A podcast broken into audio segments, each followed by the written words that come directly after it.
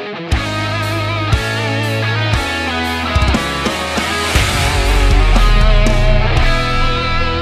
Beleza, galera ligada aqui no podcast do AV, você que está aqui ouvindo a gente no Spotify e também está assistindo a gente também no canal AV+, já que a gente grava para o podcast no Spotify e também aqui para o AV+, para a gente trocar essa ideia, trocar essa resenha. O Vasco classificado para as oitavas de final da Copa do Brasil, empatou em casa em 1 a 1 com o Boa Vista ontem, já tinha vencido o primeiro jogo por 1 a 0, mas que partida fez o Vasco? O Vasco não consegue consegue se impor em times de Série D, Série C e Série B. Aonde esse Vasco vai parar? Boa noite, boa tarde, bom dia, já que está no Spotify, já que está em todos os agregadores. Flávio Dias, o que você tem a explicar esse Vasco jogando tão mal, um futebolzinho tão pequeno, hein, Flávio? Grande Emerson Rocha, tudo bem, meu amigo? Cara, eu vou te falar uma coisa. A gente estava no grupo do Telegram ontem, depois do jogo, e tem um assinante nosso lá, o Romero Baroni, que é o eterno otimista, né? O cara tá sempre otimista. Aí ele falou assim: pô, Cruzeiro pô, foi eliminado pelo Juazeirense. O Palmeiras foi eliminado pelo CRB. Acho que a gente tá criticando demais o Vasco. Cara, o futebol realmente mudou, né, cara? A gente hoje tem uma, uma régua em cima das seleções mundiais. Eu tô muito curioso, aliás, até para ver a partir de amanhã a Eurocopa para ver as seleções da Europa, como é que elas vão jogar, como é que elas vão estar jogando. Eu acho que a Inglaterra hoje joga o futebol mais interessante da Europa. A Itália caiu muito, a Espanha também caiu muito, a seleção espanhola ficou mais velha, a seleção de Portugal não me convence tanto, mas é, a gente vê nas eliminatórias aí o Brasil mesmo com um time todo cheio de, de problemas e seis jogos, seis vitórias. O futebol mundial caiu muito, é uma tendência, né? Eu acho que o futebol não é mais aquela aquela é, exceção de craques, até porque os craques que eram exceções estão ficando mais velhos, o Messi, Cristiano Ronaldo. Então a gente traz isso aqui para o futebol brasileiro. O futebol brasileiro hoje é um futebol pobre. Eu acho que o futebol doméstico, que sempre foi pior do que o futebol europeu, é, até os jogadores que a gente exporta para o futebol europeu são, são jogadores, assim, perto daqueles que a gente um dia já exportou, são, são mais fracos. Né? Você não vê mais um jogador extraordinário que você exporta. Não, esse cara é o craque do Brasil. Como o Neymar, que foi o último, né? A gente não tem um Neymar já. Neymar é o quê, cara? O Neymar é 2010, 2012. 2011, exatamente. Já tem 10 anos o Neymar e a gente não consegue. O Neymar está chegando aos 30 e a gente não consegue ter um jogador. Então hoje o futebol está muito igual. E eu acho que é isso que a gente cobra do Vasco, porque pelo futebol estar igual, e você não ter mais jogadores extraordinários, craques, você ter um time competitivo, um time que joga é, de forma é, é, é, intensa, você consegue equiparar, você consegue fazer bons jogos, você consegue é, tornar. Não é fazer bons jogos, porque eu acho que até os conceitos, Emerson, mudaram um pouco. Antigamente a gente quer ver bons jogos, porra. Hoje dificilmente você vai ver um 4x4, um 5x4, sabe, um, um 4x2. É, é, raro. Hoje em dia, quando você vê um jogo assim, é um peladão. Né? Aquele jogo de pô, o zagueiro entregou, o goleiro tomou um peru. É um pouco isso. É, mas, é, mas se você jogar é, de maneira intensa hoje, você torna o jogo mais agradável. Vamos colocar assim: não é um jogão mas é um jogo mais agradável, é um jogo de velocidade, é um jogo de dinâmica. Os gramados hoje, as, as gramas são rentinhas, quando não tem grama sintética, então o jogo fica mais veloz, que é uma, é uma filosofia de jogo que mudou. Claro, o futebol hoje é muito mais veloz, os jogadores têm, têm, têm treinamentos específicos para isso, e eu acho que isso é que falta no Vasco. A gente está reclamando isso é, é, porque a gente vê no Vasco pouca intensidade a gente vê no Vasco pouco dinamismo, pouco jogo apoiado. É um time que dificilmente o Zeca domina, alguém vem do lado dele, ele toca no cara, o outro já aproxima. Nisso o Zeca já passou, esse terceiro pegou a bola, já gira e dá no Zeca. A gente não vê isso. A gente vê o Zeca toca no volante, aí o volante tá marcado, gira, toca atrás no Vanderlei. É um jogo muito previsível. É um jogo chato, cara. É um jogo feio de ver. Eu estou reclamando isso. E não é assim, ah, estou exigente demais. Não, já não vou nem pensar nos anos 90, não estou nem comparando. Mas acho que falta isso, cara, é um pouco de intensidade para o nosso jogo ser um jogo minimamente competitivo, legal, Porque a gente vê a Juazeirense jogando, a Juazeirense é boa? Não. A Juazeirense foi quase eliminada pelo Volta Redonda. O Volta Redonda chegou a fazer 4 a 1 A Juazeirense empatou 4 a 4 e ganhou os pênaltis do Volta Redonda. Então é um time que tem deficiências, mas é um time que perde de 4 a 1 e vai buscar. É um time que ganhou do Cruzeiro ontem aos 45 do segundo tempo para levar para a decisão dos pênaltis. É essa entrega que às vezes um time que não é tecnicamente bom, que a gente cobre no Vasco, que eu acho que tem um time tecnicamente legal. É o melhor dos times? Não, mas é um time que você tem jogadores ali que já tiveram uma historiazinha. Só que esses caras não estão conseguindo jogar com essa intensidade. E a gente discute o jogador, que eu acho que até alguns realmente são meio preguiçosos, mas acho que o esquema não está legal. A maneira como o Marcelo Cabo está montando o time está fazendo o time ficar muito previsível, muito quadrado, muito fácil de marcar. E é isso que a gente está cobrando. É a única coisa que eu cobro é exatamente isso. Em relação a essa questão do esquema, eu vou até colocar aqui uma pauta para a gente também debater. Será que esse time do Vasco, por exemplo, se tivesse jogando Série A do Campeonato Brasileiro, estaria em melhores condições? Estou dizendo mais em relação nessa questão da competitividade. Porque você para para analisar, os dois times de Série A que o Vasco enfrentou esse ano, Flamengo e Fluminense, foram as melhores partidas que o Vasco fez. Na Série B, que esse time e esse esquema que o Marcelo Cabo implementa no time é, requer um time um pouco mais reativo, como é a palavra da moda, e, e o Vasco, quando vai ser protagonista, não consegue consegue nem, por exemplo, um time de Série D contra o Boa Vista se impor em relação à técnica desse time adversário. Se o Vasco estivesse jogando, por exemplo, a Série A com esse elenco, com essa tática, seria bom ou você acha que, por exemplo, passaria os mesmos perrengues? Ah, eu acho que dependendo, é claro, é, os adversários são mais fortes e tem, mesmo diante do seu da sua postura competitiva, que o Vasco, por exemplo, mostrou contra o Flamengo, tem uma opinião. Aquele jogo 3 a 1 foi um jogo perfeito do Vasco. Por quê? Porque o Vasco marcou muito bem, em primeiro lugar, porque ele jogou contra um time melhor, então ele precisa marcar melhor, e foi letal na hora que precisou decidir. O Vasco deu ali quatro, no máximo cinco chutes a gol e fez três gols. Só que você colocou uma questão que é muito discutida hoje pelo torcedor. Tem gente que leva para o lado pessoal, eu não levo. Eu acho que a posição do Vasco hoje é, é uma posição de um clube que caiu pela quarta vez, de um time que, tudo bem, vai que não cai, mas que seja ano que vem, tá? A gente sobe. Ano que vem, o Vasco vai ter no seu histórico quatro quedas, crises políticas, crises financeiras, todo mundo sabe disso. O, o mundo do futebol sabe disso. Pô, esses caras estão chegando aqui, esses caras pô, caíram de novo ano passado, né? Pô, os caras estão duros, estão sem grana, pô, o CT deles é piada. Eu acho que tudo isso, Emerson, vai para dentro do campo, acaba indo para dentro do campo. E eu acho que isso faz com que o Vasco em si jogue de uma maneira mais retraída, porque é a maneira que você tem na segurança de ter mais chance de não perder. Parece duro isso que eu vou dizer, mas é a realidade. O Vasco hoje, quando joga contra um time de Série A, está muito mais preocupado em não perder. E para você não perder, você tem que ser mais competitivo, você tem que correr, você tem que se desdobrar e você precisa ser cirúrgico. É por isso que a Juazeirense ganha do Cruzeiro, é por isso que o CRB elimina o Palmeiras. Não estou querendo comparar, tá? Não estou dizendo que o Vasco é o CRB nem a Juazeirense, mas é filosofia, é pensamento. Então eu acho que o Vasco jogaria de uma maneira mais é, é, é, é, é segurando, buscando o melhor Menos lance. responsabilidade, né? Isso, exato. Eu acho que nem responsabilidade, eu acho que até não, porque ainda pesa a camisa. Mas eu acho que com, com mais cautela, mais estudo, porque você, para evitar que o adversário mais poderoso vença, você precisa estudar mais o adversário. Você precisa entender mais o adversário. Agora, quando você é muito bom e você precisa tomar as rédeas do jogo, às vezes a sua individualidade vale mais do que o coletivo.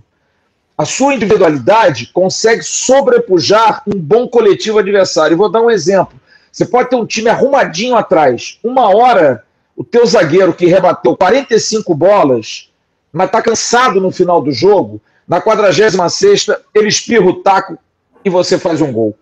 É assim que os grandes times, os times que têm qualidade, às vezes ganham. Às vezes ganham. Porque o time adversário, pô, você pensa assim. Vou dar um exemplo: 2000 e. aquela final da Euro, Portugal e Grécia. Uhum. Portugal tinha um timaço jogando dentro de Lisboa, a Grécia um 2004, time pragmático. 2003, acho que foi 2004. A Grécia com um time pragmático, porra, aquele time que marcava, sobrou uma bola e eles fizeram um gol. Cadê de você conseguir fazer um gol nos caras? Time fechado, marcado, aí vale a coletividade, que eu acho que você tem muito mais vantagens coletivamente ao se defender, porque você ocupa bem os espaços e evita a progressão do adversário, do que se você for ofensivo. Eu acho que ofensivo é importante se ser coletivo, mas vale mais a individualidade. Porque aí é o drible, é a quebra de linhas, é um, é um ponta que vai no fundo e consegue fazer é um uma jogada espetacular. É um lançamento, é uma enfiada de bola. O talento, ele se sobressai muito mais na parte ofensiva do que na parte defensiva. Então eu acho que o Vasco na Série A, jogando com essa cabeça de hoje, de pô, cara, a gente não pode cair de novo, pô, vamos jogar na boa, vamos jogar na, vamos jogar na segurança, na confiança. Eu acho que o Vasco jogaria de uma maneira é, é, é, tática muito mais é, razoável para a gente ter minimamente segurança, talvez a gente passasse mais sustos. Porque, por uhum. exemplo, 3 a 1 Vasco Flamengo, Emerson, foi um jogo nervoso para nós. O Flamengo, o Flamengo dominou 70% da partida. É, é, difícil você ver um jogo em que o adversário, toda hora, bola espirrada no pé dos caras, bola espirrada no pé do zagueiro dos caras.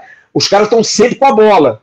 Então isso torna um jogo, para quem está vendo, muito difícil. Agora, para quem está jogando, talvez aquela história de dar a bola para os caras, porque também tem uma coisa, os caras também, 10 minutos, meia hora, primeiro tempo, início do segundo, e eles estão com bola e não conseguem furar, uma hora eles vão errar a bola no meio, um passe eles vão forçar muito, aí pinta um contra-ataque e você ganha o jogo. Então tem várias nuances que eu acho que o Vasco na Série A talvez pudesse ter mais tranquilidade de jogar diante desse, desse, é, é dessa situação que não aconteceu em 2020. Que o Vasco não. Você lembra que a gente falou muito isso? O Vasco em 2020, o Vasco não foi humilde.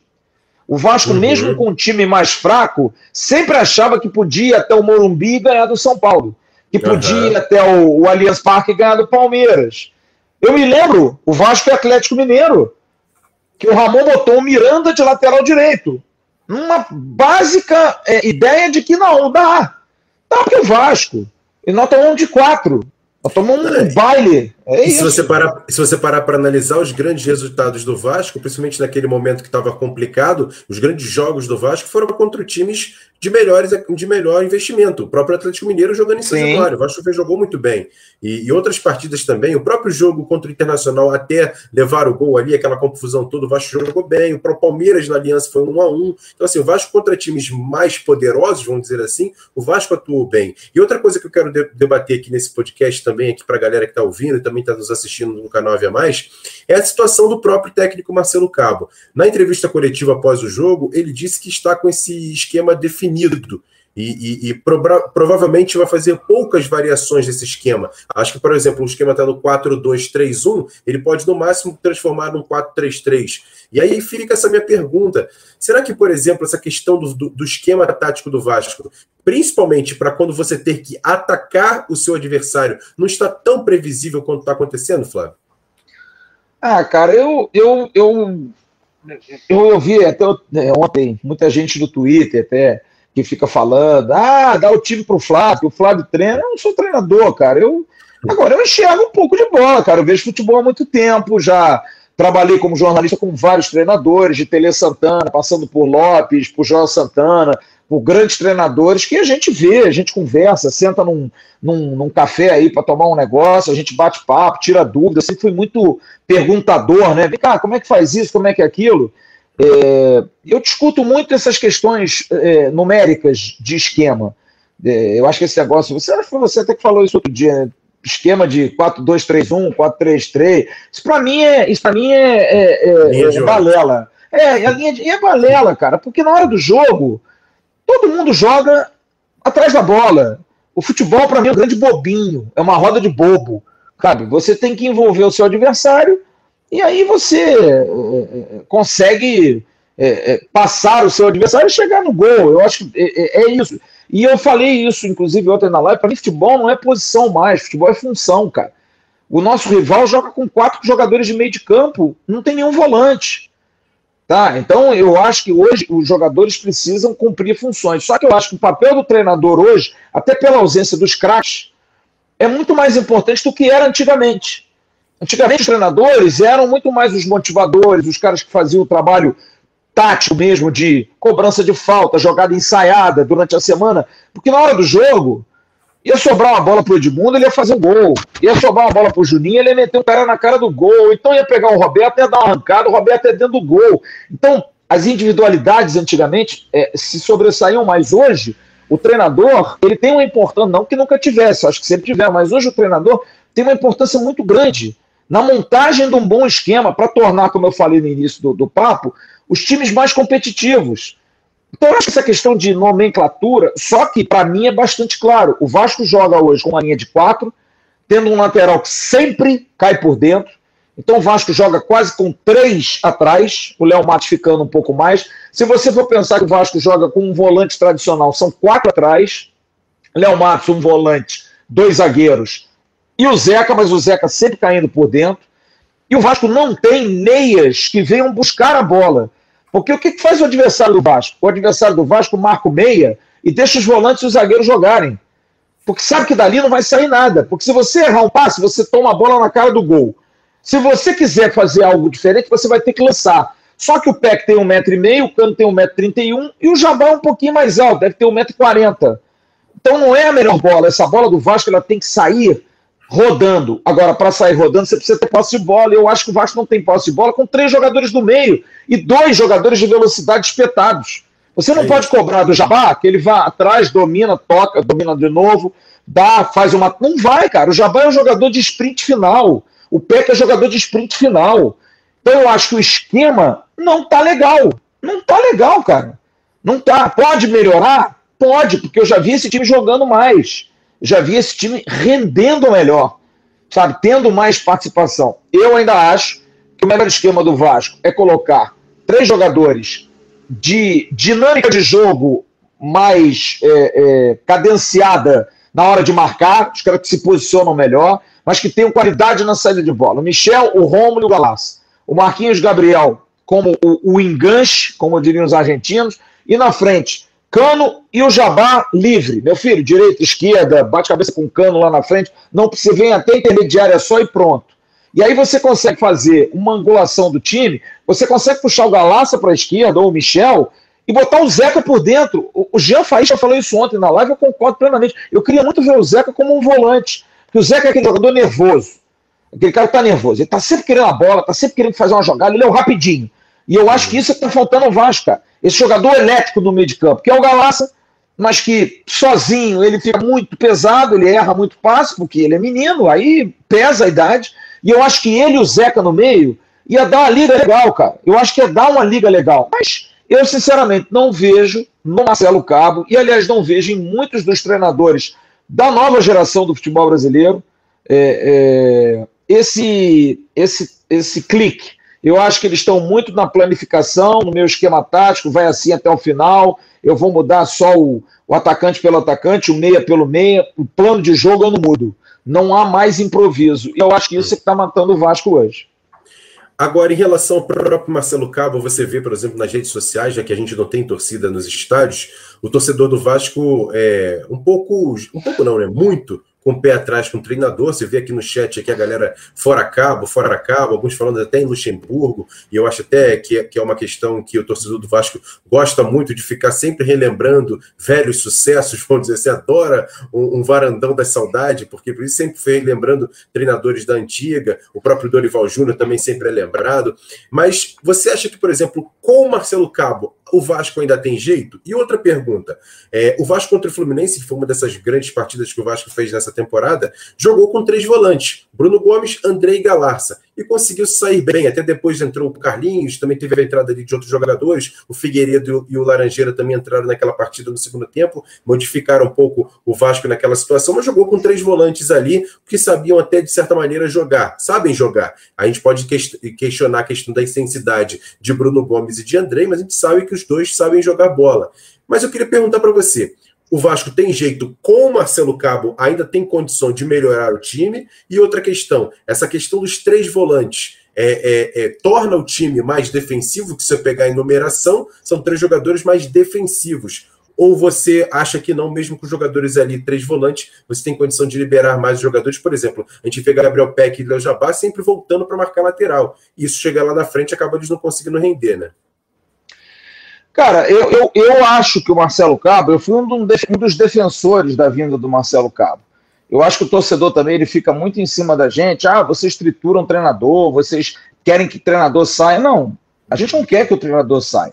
Na verdade, no caso do Marcelo Cabo, eu acho que mais ainda, porque a gente já viu o time do Vasco jogar bem nesse campeonato, nesse ano, com ele, nesses 19 jogos. E acho que ele já fez bons trabalhos que comprovam é, a capacidade dele. Só que a gente não vive lá dentro, a gente não sabe o que pode estar passando. Se talvez ele possa estar com algum problema, se ele não está sentindo a vontade, se de repente ele não está assim confortável com alguma situação, não sabemos, não queremos acreditar que esses fatores externos possam estar atrapalhando, até porque quem vai rodar é ele. Então eu acho que ele tinha que acordar. Mas eu acho que ele tem capacidade, James. Acho que ele é um bom treinador. Acho que é um cara que já mostrou por conceitos que ele é, consegue é, fazer boas equipes, mas volto a dizer, me amedronta muito essa questão dos novos treinadores, essa dificuldade em ver é, é, que há variedade no futebol. Eu vou citar de novo o Jean Faísca, que citou um exemplo na sexta-feira passada no jogo da seleção brasileira, quando o Tite, que era muito assim, o Tite sempre foi assim. O Tite na. Copa da Rússia, muita gente criticou, e eu fui um deles, o fato dele também só trocar o seis por meia dúzia sempre. Era raro ele fazer uma mudança que pudesse dar uma dinâmica maior ao time. Você vê hoje o Tite coloca o Neymar para jogar de meia. No jogo contra o Equador, ele ia colocar é, é, o Gabriel Jesus no lugar do Richarlison. E aí o Fred, volante, sentiu. O que, que ele fez? Ele manteve o Gabriel Jesus, mas fez uma alteração tática. Ele recuou um pouco o, o Lucas Paquetá para ser segundo volante no lugar do Fred, trouxe o Neymar para jogar na meia e enfiou o Gabriel Jesus, mas ele mudou em três posições quando ele só ia fazer uma alteração, ele ia tirar o Richardson e entrar o Gabriel Jesus. Simples. E eu acho que esse é um processo de evolução, que o Tite, talvez pela porrada que tomou na Rússia, tenha aprendido. E acho que o Marcelo Cabo é inteligente, é um cara que já trabalhou fora, é um cara que pode dar é, é, é, é uma, uma mudança nisso. Eu quero crer. Não quero crer que o Marcelo Cabo esteja cego ao ver o jogo, até porque já ouvi de pessoas dentro do Vasco que já disseram a ele: Marcelo, diga ao torcedor do Vasco que o time não está jogando legal ainda. Você tem esse direito. Você não pode ficar com essa dúvida de não, vou ferir os jogadores. Não, pare com isso. Porque no final não vão mandar os 30 jogadores embora, vão mandar você embora.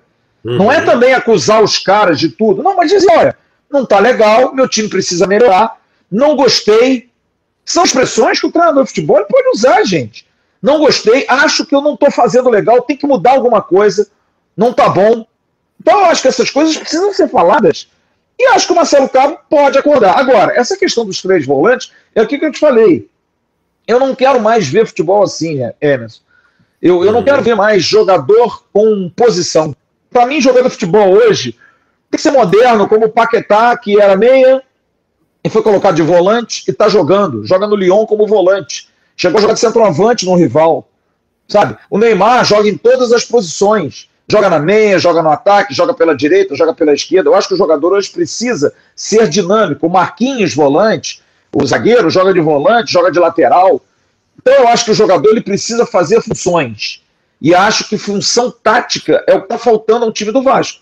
Então se joga com três jogadores digamos assim, como eu disse, de mais posição, jogadores mais posicionais, vou, ao invés de dizer volante, Michel, Rômulo e Galarça. Porque você citou aquele jogo com o Fluminense, são três volantes.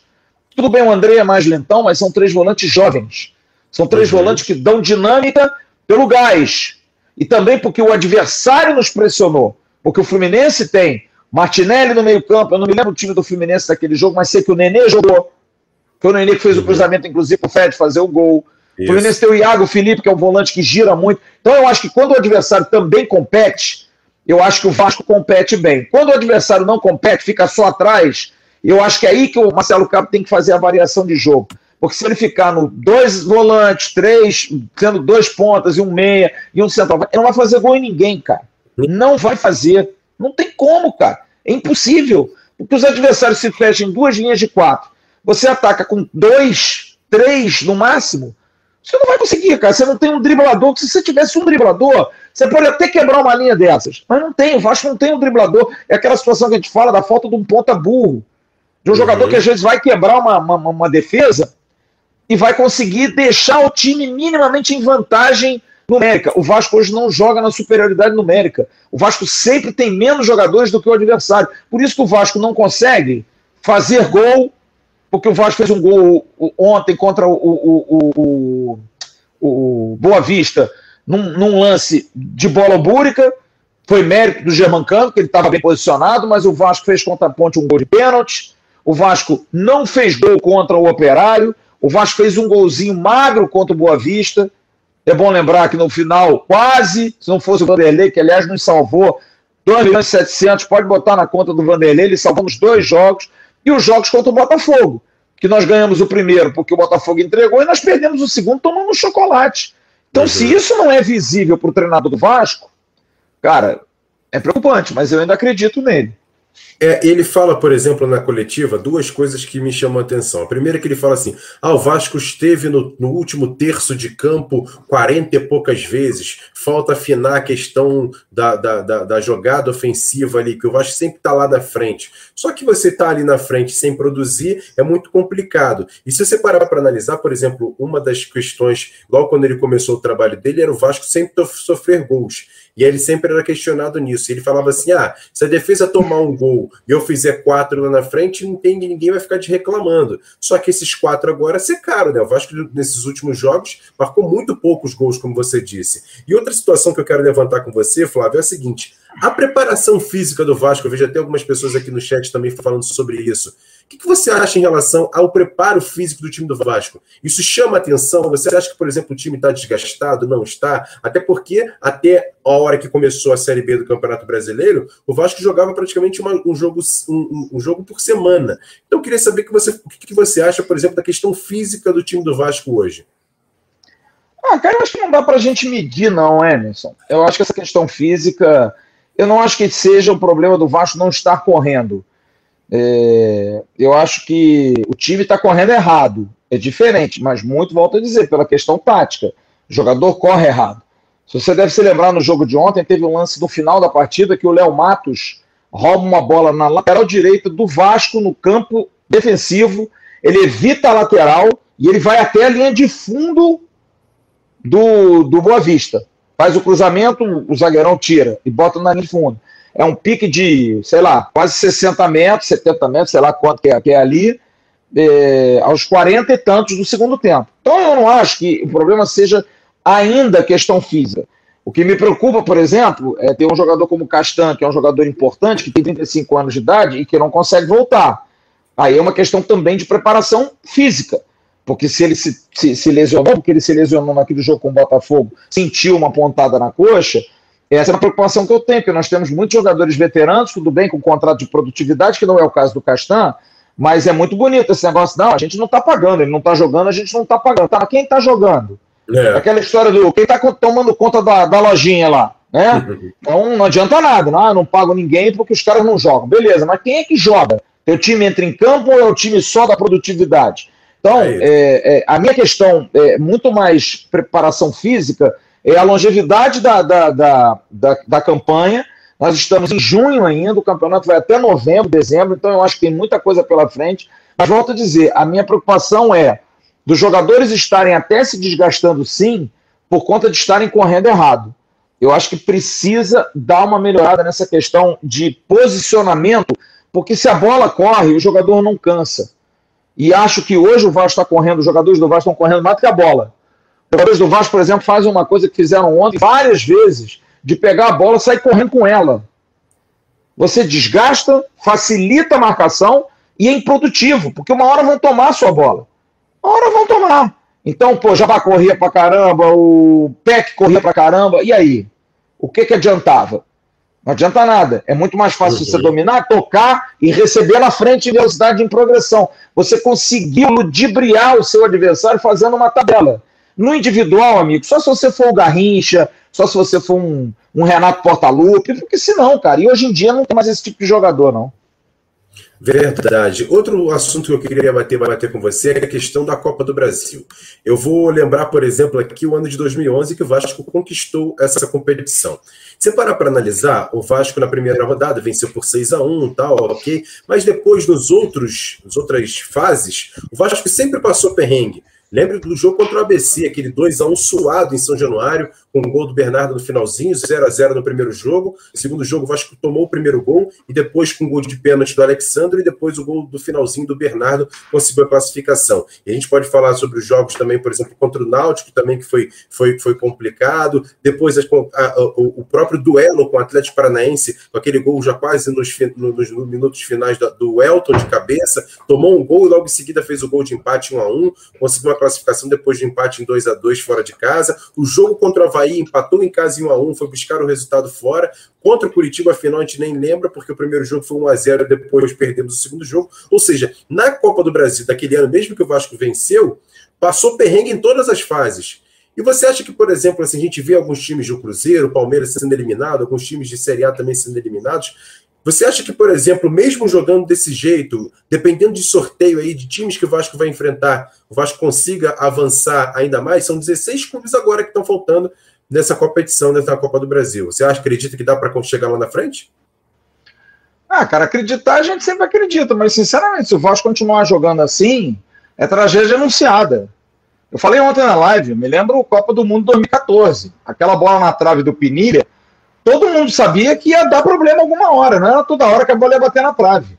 Ah, mas aí nós passamos, beleza. Aí depois contra o Chile nós pegamos. Colômbia. Não me lembro. A Colômbia. Ganhamos, ganhamos da Colômbia lá em Fortaleza 2 a 0 né? Isso. Ah, mas foi um jogo duro.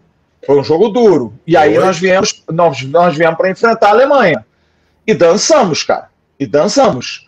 Sabe? Por quê? Porque a Alemanha tinha um time muito melhor. Na tática nos venceu e na qualidade individual também nos venceu. Pode o Vasco passar? Pode. Agora, você tem uma segurança de que num sorteio o Vasco pegando o CRB hoje, o Vasco passa só pela camisa, só pela é. tradição. Se não mudar, cara, o CRB, eu vi o jogo depois contra o Palmeiras, os caras tomaram um sufoco danado, faz parte, porque é um time tecnicamente menor, mas é um time que luta pra caramba. É um time que vai jogar lá e vai jogar aqui, sabe? Uhum. É, então, não vai ser fácil. Não vai ser fácil. O Juazeirense, eu já falei aqui, já dei dois exemplos. É um time que vende, vende caro qualquer derrota, qualquer desclassificação. Então, tem mais intensidade hoje que o Vasco. Hoje eu não tenho nenhuma dúvida que o Juazeirense corre mais que o Vasco. Ah, tecnicamente o Vasco tem jogadores melhores? Tem. Mas se não tiver intensidade, não ganha da Juazeirense.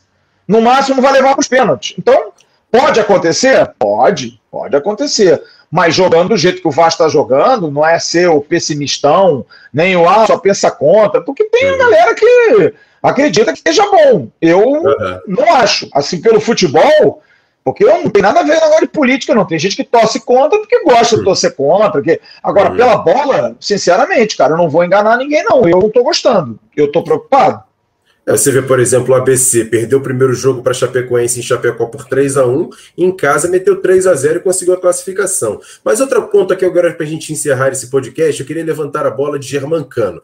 O Germancano, por exemplo, fez seu 33 gol dele com a camisa do Vasco nessa partida contra a equipe do Boa Vista. E se você botar no histórico dele com a camisa do Vasco, tem a classificação contra o Oriente Petroleiro na Sul-Americana, o jogo contra o Altos, que ele fez também o gol na Copa do Brasil, contra o ABC também no Maracanã, ele fez 1 a 0 o gol dele, e essa classificação contra o Boa Vista 1 a 1 Se pagar para analisar, por exemplo, são mais de 7 milhões nos cofres do Vasco em premiação que garantiu o próprio Germancano com seus gols é um jogador que vale muito a pena o investimento, mas eu queria perguntar para você, Flávio, será que o Vasco não pode pensar também em buscar pelo menos mais um jogador diferente para dar esse elenco essa questão técnica e também supervalorizar o elenco e até mesmo ganhar prêmios, ganhar situações que possam lucrar com esse jogador um pouco mais caro, vamos dizer assim?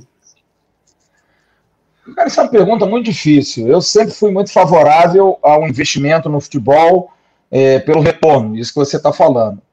Mas a gente sabe, infelizmente, cara, que a nossa situação financeira é uma situação muito difícil.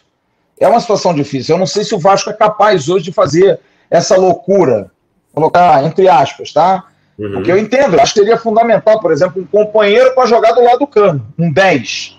cara para jogar um meia para jogar do lado do campo, que eu acho que é o que falta o Germancano. É, o Germancano faz gol porque ele é um monstro, é um jogador extraordinário, um jogador fora de série, eu acho que é um jogador que nós devemos ter orgulho pela capacidade que ele tem, pelo tanto que ele tem de posicionamento. Tem dia joga mal? Joga. O Romário também jogou mal. O Dinamite tinha dia que batia na canela todo dia. Então, não dá para a gente achar que o cara vai jogar todo dia bem, mas que ele é um jogador extraordinário, é. Mas a gente não sabe a situação financeira do Vasco. Eu tenho uma visão, que talvez seja uma visão muito é, fácil para quem está de fora, mas como eu já trabalhei um pouquinho com isso, eu acho que o futebol é o esporte que mais retorna para qualquer marca.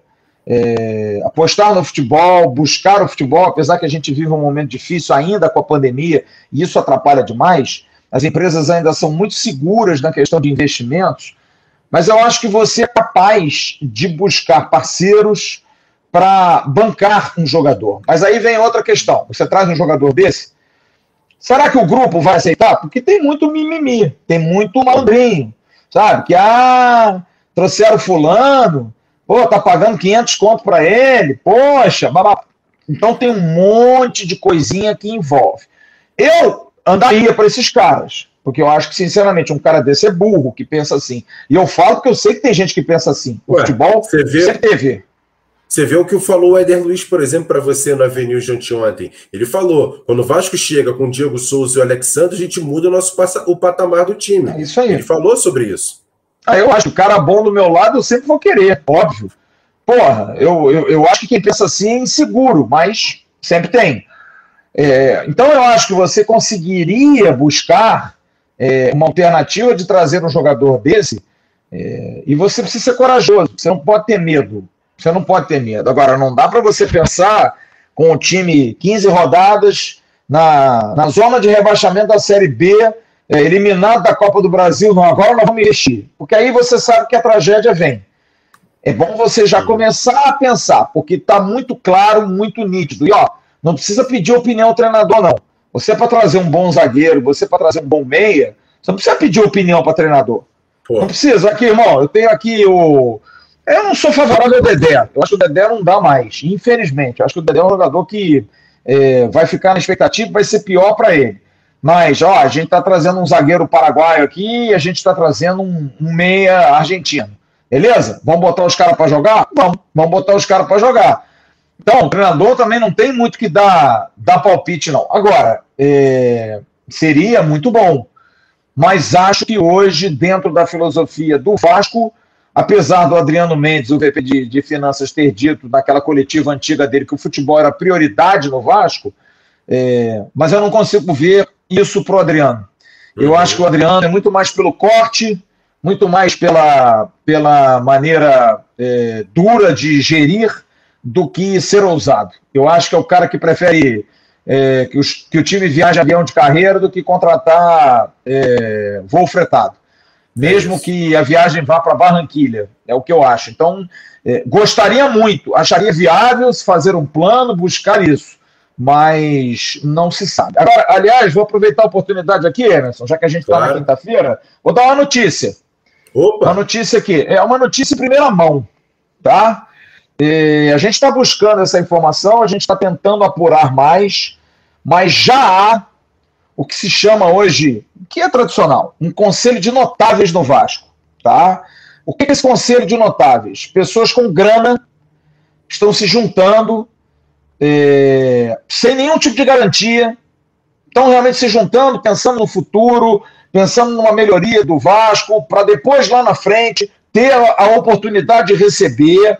Se o Vasco melhorar daqui a 5, 6 anos, são pessoas jovens, não são pessoas mais velhas, mas por conta é, do bom contato, e isso aí a gente não pode negar que o Jorge Salgado tem, porque ele é um cara muito, muito respeitado na área financeira, tem, tem muita respeitabilidade ele está conseguindo amealhar. Semanalmente acontecem reuniões. E eu tive uma informação ontem, antes do jogo, que eu perguntei a uma pessoa: é para resolver o problema do Vasco ou para ajudar bastante? E essa pessoa me respondeu: ajuda demais. Vai tirar a gente do buraco. Resolver o problema é difícil, mas a gente vai conseguir respirar a ponto de poder resolver o problema. Então, essa situação foi me confirmada por uma pessoa dentro do clube gente do alto escalão que me confirmou. Esse conselho, que não querem chamar de notáveis, porque traz aí uma, uma, uma nomenclatura que pode causar ciúme. Ah, por que, que eles são notáveis e eu não sou? Ah, porque você não tem dinheiro, né, porra? Mas é. tudo bem. Ah, mas eu sou benemérito há mil anos. Alguns não são beneméritos, alguns não são nem do clube, são pessoas de fora que vislumbram no Vasco um potencial de investimento. Eu tive essa informação e confirmei isso ontem dentro do clube. Claro que o Vasco vai dizer que não, ninguém vai confirmar nada, mas eu estou dizendo aqui, informação de cocheira. Você, inclusive, viu, Emerson. Eu mandei para uhum. você no grupo. Uhum. Mandei lá a resposta da pessoa para mim, desse contato meu dentro do clube que me confirmou exatamente isso, de que há sim uma cotização de pessoas dentro do clube, um conselho de notáveis, reuniões semanais para se fazer esse grande aporte financeiro que não resolveria o problema do Vasco a curto prazo, mas daria uma condição do Vasco poder respirar, acredito eu que pagando as suas dívidas de curto prazo, esses 300 milhões aí já seria uma benesse, que são dívidas cíveis, que as cobranças são na hora, e uhum. em cima disso dá para dá para dar uma respirada. Então, estou trazendo essa notícia que a gente vai, vai desenvolver isso. isso aí mais durante o dia. É, no final do dia, no AV News, quem está assistindo agora aqui o podcast no AV Mais, mais tarde, 10 e meia, 10 horas, 10 e meia da noite, lá no canal Atenção Vascaíno no AV News, vão ter essa notícia um pouco mais estendida, você pode ficar conferindo, e também aqui no Spotify, nos nossos, nossos podcasts também. Para fechar rapidamente, falando em relação ao Germancano, ele agora está quatro gols do Silvio Paródio, de paraguaio, que tem 37 gols, para se tornar o segundo maior artilheiro estrangeiro da história do Vasco. Não é pouca coisa não, Germancano está demais. Esse é o nosso podcast. Você que está conferindo aqui no Spotify, compartilhe nas suas redes, nos seus grupos de WhatsApp Telegram. Pega só o link aqui do Spotify, manda para a galera toda. Você que está assistindo aqui no Nove Mais, se inscreva no canal, dá o like nesse vídeo. É importante demais apertar aqui no curtir e, claro, compartilhar também esse vídeo nos seus grupos de WhatsApp, Telegram e Facebook. E você vai ficar sabendo mais sobre essa notícia que o Flávio deu agora no nosso Avenue mais tarde lá no canal Atenção Vascaínos. Grande abraço, obrigado pela audiência, sempre que a gente aqui. E quando você quiser mandar aqui uma pauta, qual é o e-mail agora novo da pauta, Flávio? Conta para Pautas, arroba atençãovascaínos.com. Pautas no plural, arroba atençãovascaínos.com. Atenção Vascaínos sem tiro, sem cedilha, só você manda lá, Atenção Vascaínos e manda lá pra gente. Falou? Grande abraço para todo mundo. A gente fica por aqui e com certeza, sempre que tiver informação, você vai ficar sabendo no canal Ave Mais.